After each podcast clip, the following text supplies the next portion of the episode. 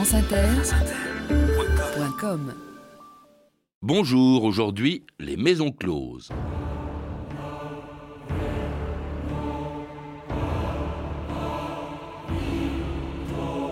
Les volets rouges. Et la tourlière. Une blonde comaque. Lulu la Nantaise. T'as connu? Toute une époque. «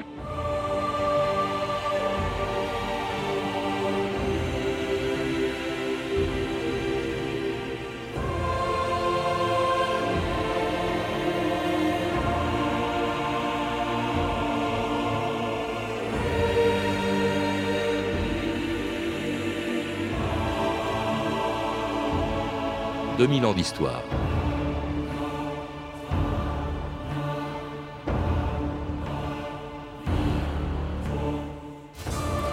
On les appelait des maisons closes, des claques, des boxons, des bobinards, des maisons de tolérance ou des bordels. Un mot venu, dit-on, du Moyen Âge, quand Saint Louis cachait les femmes de petite vertu au bord de la Seine, dans des maisons qui s'appelaient des bordeaux. Mais la bénédiction d'un saint n'a pas empêché, 700 ans plus tard, la fermeture de ces établissements à la demande d'une veuve, Marthe Richard, surnommée joliment par Antoine Blondin, la veuve qui clôt. C'est ainsi qu'allaient disparaître quelques maisons de luxe, le Sphinx, le Chabanais, le Colbert ou le One Tutu, mais aussi de sordides maisons d'abattage où pour quelques francs, des soldats en goguette, des ouvriers sans le sou ou des travailleurs immigrés venaient tromper leur solitude avec des filles qui pouvaient faire jusqu'à 100 passes par jour. Un esclavage dénoncé en 1946 par celle qui a donné son nom à la loi fermant définitivement les maisons closes, Marthe Richard. C'était la fin de la guerre. Il n'y avait qu'à observer la rue, ce qui s'y passait, pour me convaincre que l'esclavage de la femme ne pouvait pas continuer, surtout dans les maisons. Monsieur le commissaire a fait une descente, s'est mis dans une maison de la rue de la Faisanderie. Ah oui, chez Bertie. Alors, qu'est-ce que Oui. ça a donné? Bah, une voiture pleine d'accessoires, des cravaches, des bottes, des corsets. Il paraît même qu'il y aurait trouvé le banquier. Vous savez, celui que vous avez amené ici, après les descentes de Galilée. Ah oui, ah, Oui. bah, c'est un incorrigible.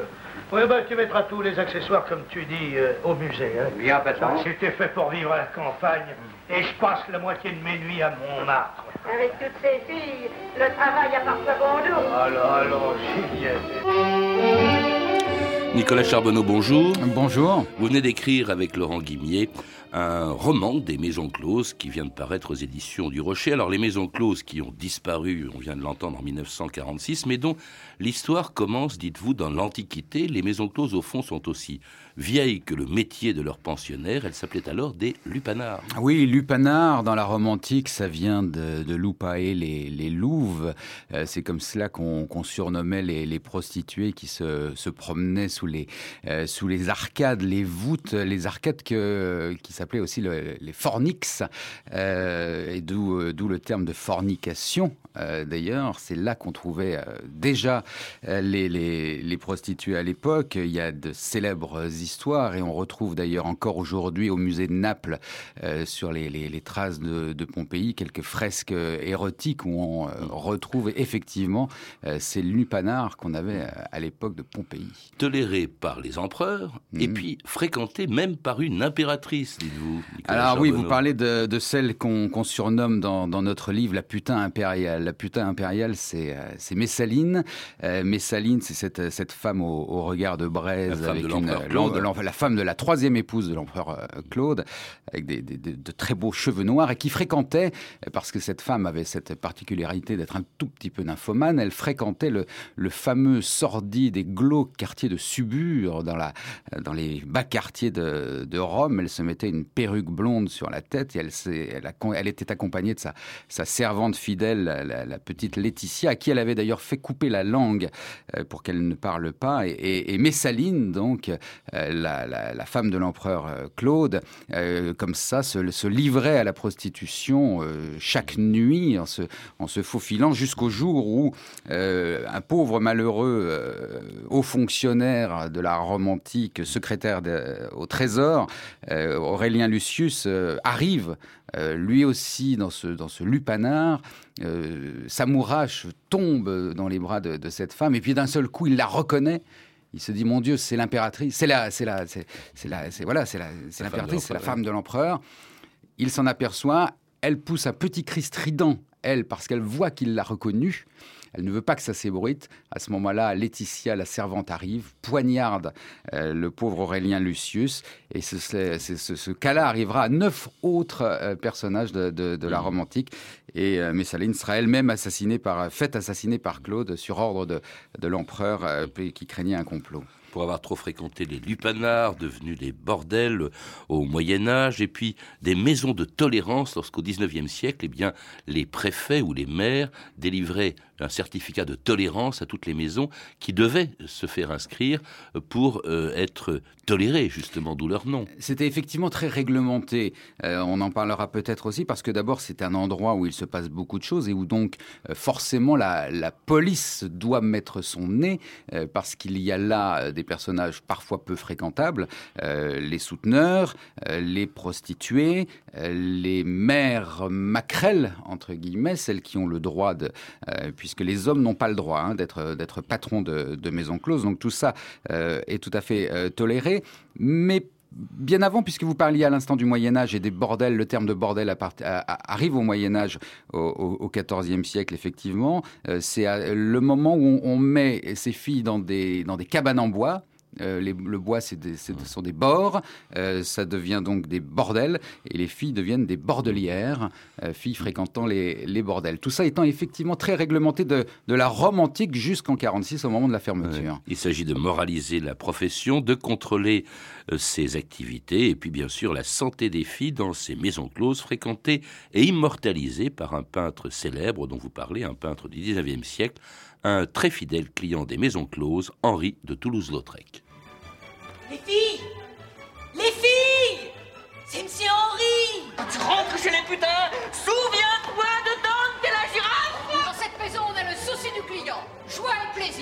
Nos petites cochonnes sont très saines, et vous savez d'ailleurs, messieurs, que rien ne vaut une partie de jambes en l'air sans crainte une chaude pisse. Joie et plaisir. Nous avons une chambre mortuaire, des nourrices sévères et une pouponnière. Henri C'est ça les bordels de Paris Oh, sainte de mer Qu'est-ce que t'en dis Le lac des cygnes. Une chic décoration pour un boxon. Plaisir d'amour et grand chic parisien. Tiens, un boulet de et c'était un extrait du film Lautrec de Roger Planchon, Toulouse-Lautrec, un des plus fidèles clients d'une des premières maisons closes modernes, disons, mhm. euh, qui était le Chabanais. Vous en parlez, Nicolas Charbonneau. Ah et de Toulouse-Lautrec, qui a, dont, dont, la plupart, dont beaucoup de portraits ont été peints dans ces maisons closes. Figurez-vous que d'ailleurs Toulouse-Lautrec habitait lui-même une, une, maison close. Euh, il, fréquentait plusieurs établissements. Il avait, euh, il, aimait beaucoup le perroquet gris, rue de Stenbeck, Stenkerk, pardon, chez Bibi Ça c'était à, Pigalle, et lui habitait à demeure euh, une maison close qui était la, Fleur Blanche, rue des Moulins, en fait, c'est ce qu'on appelle plus communément la, rue des Moulins. Il y habitait, il y était, euh, euh, il, était un pensionnaire comme les autres, j'ai tendance à dire. Vous parlez effectivement de, ces fresques qu'il avait peint sur place. Il avait effectivement peint, par exemple, une, fresque qui s'appelait de mémoire la, la griserie de la belle inconnue. Il s'était inspiré de l'une des, des pensionnaires. C'est une femme euh, allongé devant, devant un chat. Euh, c'était dans un, dans un cabinet de toilette de la, de la rue des Moulins. Et il s'était inspiré euh, pour ce personnage d'une pensionnaire qui avait été amante d'un violoniste tzigane, etc. Il y a Toulouse-Lautrec.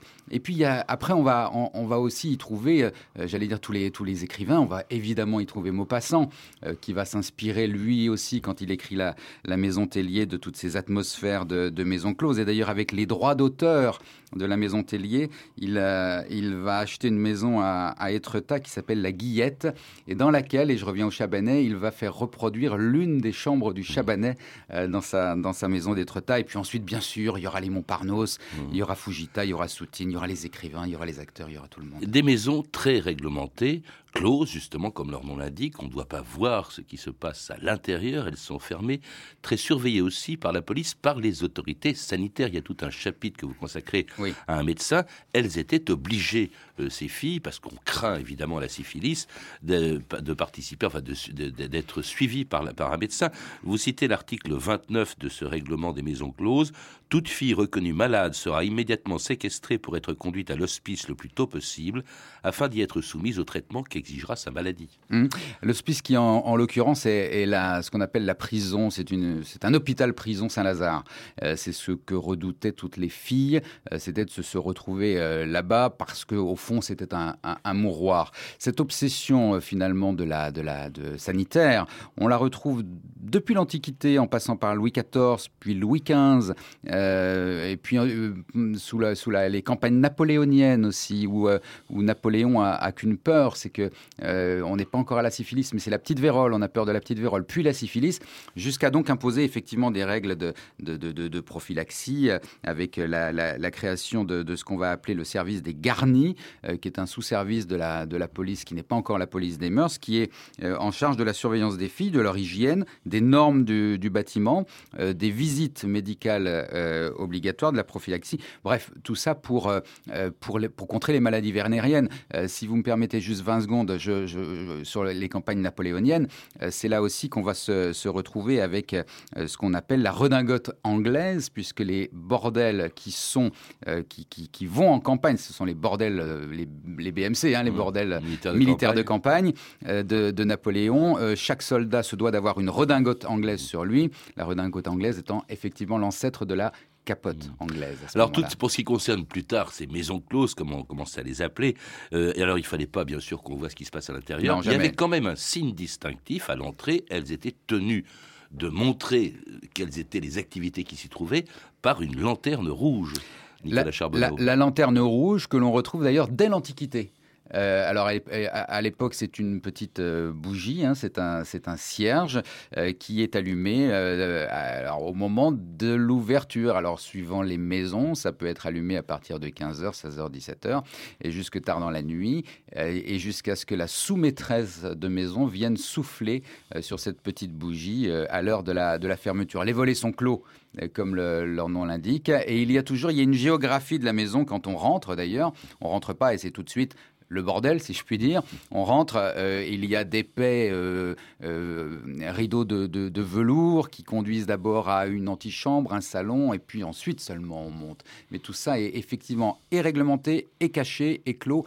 Et rien ne doit se voir de l'extérieur. Avec, avec, une vie bien réglée, comme dans une caserne ou même un couvent, comme le rappelait en 1986 une ancienne pensionnaire de maison close, Germaine.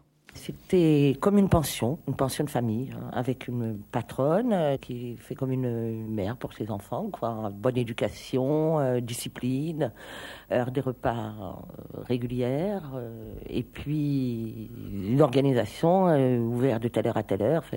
Bon, ben, la seule chose, c'est qu'on couchait dans la maison. On avait notre chambre qui nous servait aussi à, à travailler. Et puis, donc on sortait pas. Si on sortait, c'était pour aller chez le coiffeur en compagnie de la sous-maîtresse. C'était un couvent, quoi. À 18 ans, déjà belle fille, du côté de la rue de la Bastille, je suis entrée sous un faux nom en maison. Et malgré que le travail fut rude, j'ai vite pris mes petites habitudes. J'adorais les accordéons, leurs chansons sans voir beaucoup le paysage. Bientôt je suis parti en voyage. J'ai fait Bordeaux, Marseille, Toulon en maison. Où qu'on aille, c'est partout du même. Les hommes veulent qu'on leur dise je t'aime. Qu'ils soient fauchés ou plein de pognon en maison. 2000 ans d'histoire Patrice Gélinet. Et Damia, que l'on vient d'entendre en 1934, chantant en maison, hein, une maison close bien sûr. Donc Germaine, qu'on a entendu, gardait ostensiblement la nostalgie. Elle n'était pas malheureuse de s'y trouver, et pourtant, elle le disait, on ne pouvait pas en sortir autrement qu'avec la sous-maîtresse, Nicolas Charbonneau. Alors effectivement, ponctuellement, quand on était... Euh, au couvent, hein, euh, si on reprend euh, l'expression qu'on employait tout à l'heure, on ne pouvait pas en sortir autrement qu'avec la sous-maîtresse et c'était très réglementé certains jours de la semaine et pas d'autres. Et euh, on se gardait bien quand même de fréquenter des lieux trop publics dans, les villes et jusque dans les, plus petits villages. La nostalgie, je ne sais pas si j'irai peut-être pas jusqu'à dire ça parce qu'il faudra, faut quand même jamais oublier qu'elles étaient prisonnières et que la plupart n'avaient pas forcément, n'avaient même jamais choisi de se retrouver dans ces maisons euh, closes qui étaient quand même parfois et souvent aussi euh, des lieux d'abattage. Oui, parce que y avait- reviendra. vous, a- citez quand même toute une, Voilà. une catégorie de maisons. Au- en haut du panier, il y avait les maisons de luxe, on y reviendra. Il y avait tout en bas, c'était voilà. horrible, des maisons d'abattage Eh ben, avec des filles qui en- étaient contraintes de voilà. faire 100 passes par jour sur des paillasses. C'était abominable. En bas du panier, pour le coup, euh, au fond du panier, si je puis dire, et d'ailleurs a l'une des plus célèbres, tristement célèbre, c'est le panier fleuri. C'était des, des tôles d'abattage absolument sordides, tenues par des salopards, hein, il faut les appeler comme ça, qui étaient soit le rabatteur, soit ce qu'on appellerait aujourd'hui le, le- le proxénète. Euh, donc il y avait quand même des, des endroits particulièrement sordides, et c'était les plus nombreux, soyons clairs, où les filles étaient euh, dans l'obligation de se prostituer 50, 60, 70 fois par jour, pas dans du luxe, pas avec des clients euh, somptueux dont on parlera peut-être. c'est non, des non, clients fauchés, C'était des c'était- clients fauchés, c'était de, des clients qui faisaient la queue jusque dehors euh, sur le trottoir euh, en attendant leur tour, à qui on, on- on donnait euh, une serviette, euh, un, un- et puis qui montait euh, dans, dans une espèce de petite chambre où, où une fille l'attendait allongée sur une toile des cirée. soldats, Voilà. surtout dans Hein, les villes de garnison, Voilà, les filles à des soldats. Voilà, les filles à soldats.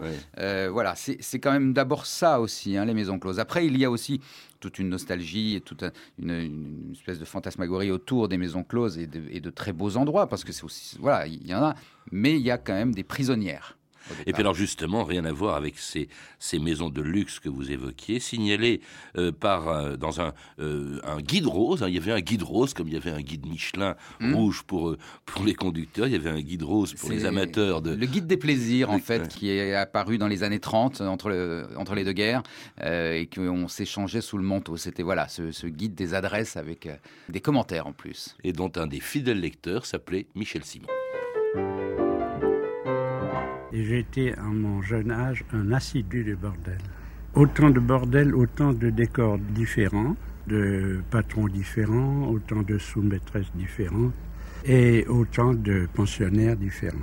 C'est ça qui faisait le charme du bordel, c'est qu'on pouvait parcourir la France dans tous les sens et découvrir chaque fois quelque chose de nouveau. C'est pas possible, vous arrivez de Tombouctou pour pas connaître le Wentutu.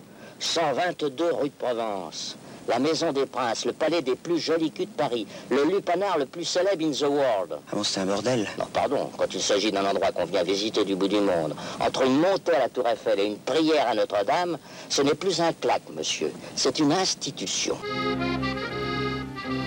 Et oui, le One to Two, c'était une institution, comme on vient de l'entendre, Hmm. comme les plus célèbres maisons closes. La première étant, vous le rappelez, Nicolas Charbonneau, le Chabanais, hein, euh, euh, qui a été construit, euh, créé à la fin du, du 19e siècle Ouais. et fréquenté par du beau monde. hein. Il y avait un client célèbre qui était tout simplement le prince de Galles, futur roi d'Angleterre. Oui, dont on publie dans, dans, dans, dans le livre la, la, la- la baignoire qu'il avait fait faire sur mesure pour se baigner euh, à trois ou quatre dans des, dans des bains de, de, de Euh, le Chabanais, il ouvre ses portes en 1878. Il est tenu par euh, Kelly, euh, qui est la, patronne. Il est fréquenté à l'époque par les, membres du Jockey Club, hein, vraiment donc toute l'aristocratie. Et puis il va connaître son heure de gloire au soir du euh, euh, 6 mai 1889. C'est le soir de l'inauguration de l'exposition universelle. Tout le monde vient du, du bout du monde. On a l'ambassadeur de Belgique, on a des ministres mexicains, on a Ernst de Schoen qui est à, ce moment-là le, le chargé d'affaires euh, allemand euh, qui représente Bismarck à, à Paris. hein. Tout le monde se retrouve au, au Chabanais avec sur son agenda euh, ce mot de code pour ceux qui voilà, c'était visite au président du Sénat. Donc visite au président du Sénat, ça voulait Ça dire dire qu'il était au Chabanais. Le, le prince de Galles étant quand même son plus fidèle client, très exigeant sur le mobilier. Vous avez cité une baignoire absolument Mm. ahurissante que l'on voit en photo dans votre livre. Il y a aussi un fauteuil tout à fait Ah, spécial permettant des positions à- acrobatiques. Le fauteuil à bascule dont euh, on peut se demander quand on le regarde comme ça par, euh, si je puis dire, par quelle boule prendre et comment. enfin, en tout cas, il invitait, j'imagine, à tous les euh, délices, tous les supplices, tous les fantasmes, tout ce qu'on peut imaginer ou pas d'ailleurs. Mais c'est vrai que le prince de Galles, futur roi d'Angleterre quand même, hein, était là au, VII, au- ouais. voilà, au, au 12 rue Chabanais, quelque part à côté de la, de la- des archives nationales et du palais royal. Et il se livrait à ces jeux ici. Ça, c'est vraiment le, le, le, Chabanais a marqué comme le Sphinx ou le, ou le One Tutu, plus encore peut-être. Parmi les fantasmes, il y avait une chambre de bébé. Hein, bon, Il y avait une pièce de torture, mmh. une chambre mortuaire. Enfin, c'est quand même hallucinant. Et de fantaisie qu'on retrouve dans les autres, justement, ah oui. grands, grands noms, oui. Oui, oui, précisément, chaque, chaque chambre. Alors là, on est vraiment dans les, dans les maisons closes les, les plus, euh, les, les, plus sélectes. Hein. Euh, le, le, le One Tutu, par exemple, qui est au 122. One Tutu qui doit son nom à son adresse, 122 rue de Provence. 122 rue de, rue de Provence, quelque part derrière, derrière les galeries Lafayette aujourd'hui et l'Opéra de Paris. Euh, il y a des chambres, alors il y a la chambre blanche, c'est la chambre igloo, où vous avez des, des, pots de phoque, des pots de caribou, et, etc. Vous avez la chambre corsaire, c'est la, la, cabine d'un capitaine au long cours, tout en bois avec des sirènes sculptées. Et alors là, euh, il y a des ingénieurs, on a fait appel à des ingénieurs et des décorateurs de cinéma qui ont euh, reproduit un mécanisme sous le lit qui, euh, qui refait le roulis, le tangage, si je puis dire, euh, au moment où vous traverseriez euh, euh une mer. Et, alors, en fonction de la, comment dire, de la vigueur de l'homme avec, avec la pensionnaire, le tangage se fait plus ou moins. On va de la mer agitée à la mer, à la mer très très calme. vous avez aussi la chambre de l'Orient Express où on reproduit aussi, pareil, des, décors de, des décorateurs de cinéma ont reproduit une vitre euh, derrière laquelle est euh, le, le, le, le, décor, enfin le, paysage de l'Orient Express. Vous avez des chambres africaines avec euh, des têtes de lion, vous avez... Enfin, là, tout est possible. Et vraiment. tout ça, tout ça fréquenté par, par les people des années 30, notamment des vedettes de cinéma que vous citez, Sacha Guitry, mmh. Chaplin, euh, Michel Simon, euh, Parce qu'on y vient dîner d'abord, ouais. en fait. Euh, le le One Tutu a un restaurant qui s'appelle le Bœuf à la ficelle, où on déguste toujours le même plat d'ailleurs. C'est du caviar à l'entrée, un bœuf à la ficelle en plat principal et une omelette norvégienne euh, pour dessert. Euh, et on n'est pas obligé de, monter avec les filles. D'ailleurs, s'il y a des couples, il y a des femmes qui viennent y dîner. Et vous avez effectivement euh, Jean Gabin, Tino Rossi, Piaf, Guitry, Cary Grant, Chaplin.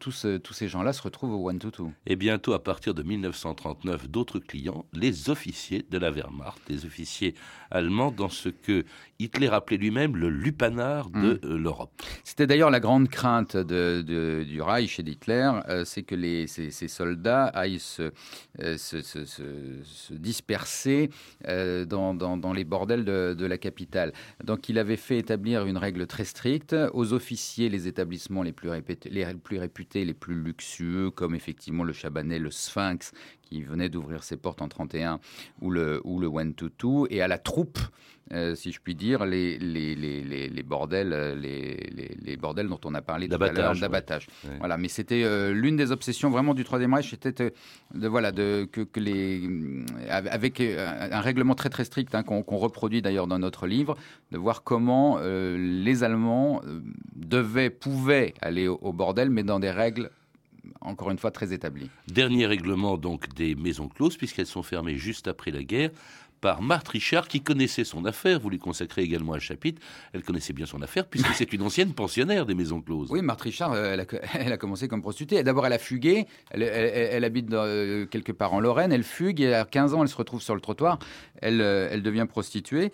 Elle tombe malade. Elle a la syphilis. Elle tombe malade. Elle rejoint Paris et elle rencontre un homme richissime. Donc, elle va faire table rase, si je puis dire, de ce passé-là devenir une respectable bourgeoise, passer son brevet d'aviation parmi les toutes premières femmes, puis effectivement en 46, une fois qu'elle est conseillère de Paris, euh, faire passer cette, euh, cette interdiction des, des, maisons closes. Une interdiction qui a provoqué des polémiques comme celle que l'on peut entendre enregistrée en mars 1946. Si on veut être réaliste, on a pris des lois sans se préoccuper de savoir comment serait faite leur application. Par conséquent, devons demander à notre gouvernement de prendre des mesures au fur et à mesure que l'on fermera des maisons et que l'on supprimera la mise en carte des femmes, on les rééduquera en leur permettant de reprendre une vie normale. Je voudrais poser une question.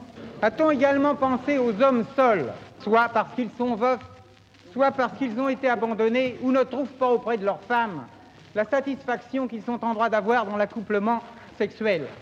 Car il faut reconnaître, et c'est reconnu par le corps médical, que le nombre des femmes frigides est malheureusement très grand. Pourquoi? Nous savoir. Ah, ouvrez les maisons, ouvrez les maisons, ouvrez les maisons jeunesse, les filles étaient heureuses avant qu'on ferme les maisons. Sérieuses et bonnes travailleuses, elles honoraient la profession. Mais un jour, quelle horrible chose, une nommée Marthe Richard décida que deviendraient closes les portes de nos bobinards.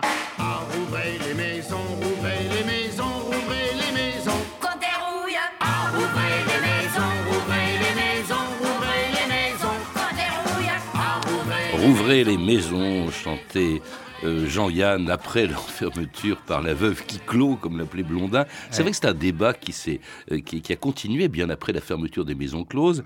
Euh, d'ailleurs, euh, certaines, ça existe dans d'autres pays, les maisons closes. La France les a supprimées, mais ça existe dans d'autres pays. Vous le rappelez à la fin de votre Mmh. Bien livre, sûr, Nicolas bien Charbonneau. sûr. Le, le débat, de toute façon, le voit, lui, n'est pas clos, pour le coup, y compris en France, où, où c'est un débat qui revient assez régulièrement.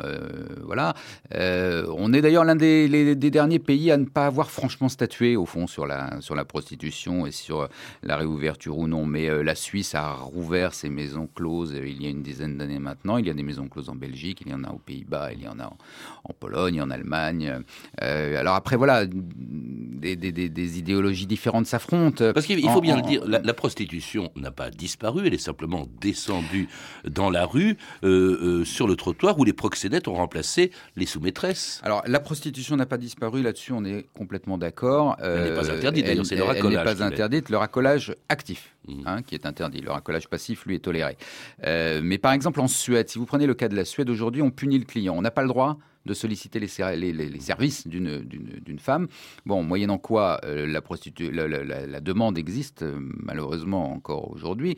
Euh, donc, tous les week-ends, les Suédois partent en Estonie d'un coup de ferry en deux heures de bateau et vont dans les bordels de Tallinn, où ils se livrent pendant des week-ends entiers à des orgies. Et on se préoccupe assez peu des prostituées estoniennes. En France, on a ce cas de figure qui est assez étonnant. Après, moi, je me prononcerai surtout pas sur faut-il rouvrir ou pas. Et je pense qu'il faut d'abord demander euh, aux prostituées.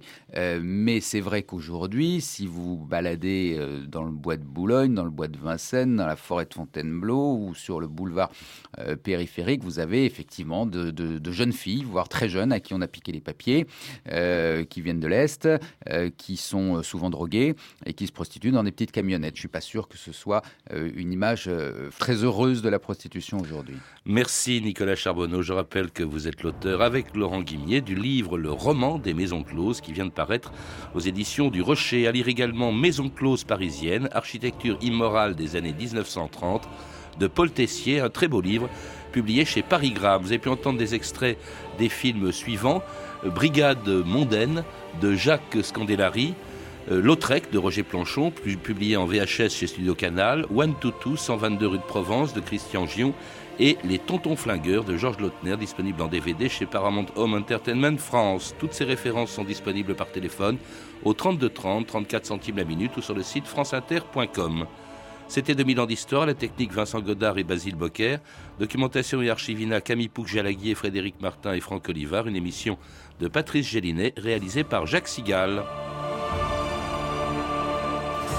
Demain, dans 2000 ans d'histoire, Lèche Valéza.